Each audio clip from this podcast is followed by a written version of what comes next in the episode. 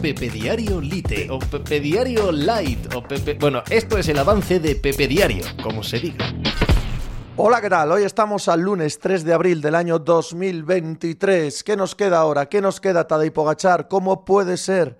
¿Qué has hecho? Has ganado Flandes, has ganado Flandes en solitario, has ganado Flandes destrozando a Van Der Poel y a Van Aert, que es su territorio. Lo has ganado en una carrera absolutamente descomunal en la que por delante se os escaparon unos 10 serios candidatos a ganar esta carrera que lo serían en cualquier circunstancia, en cualquier edición, y no solo los cogiste por detrás, sino que los dejaste a todos y te marchaste solito. Para poner en tu palmarés el tercer monumento, después de haber ganado dos Tours de Francia, con 24 años, con algunas de las exhibiciones más increíbles que hemos visto jamás encima de una bicicleta. Digo jamás, los de mi generación al menos, yo no vi a Eddie Merckx, yo tengo recuerdos muy lejanos, infantiles, de Bernard Hinault. No puedo comparar, no puedo comparar, pero lo hará la historia, y lo hará el palmarés, y lo hará lo que está consiguiendo Tadej Pogachar. Absolutamente increíble, absolutamente imposible.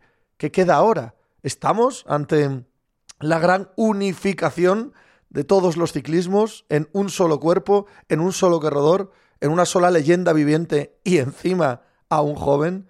Tadej Pogachar, evidentemente, el protagonista del fin de semana y protagonista hoy del el Pepe Diario, que tendrá claro todo el resto del deporte del fin de semana. ¡Hala! Hizo hacer algo por ahí. Estás escuchando Pepe Diario.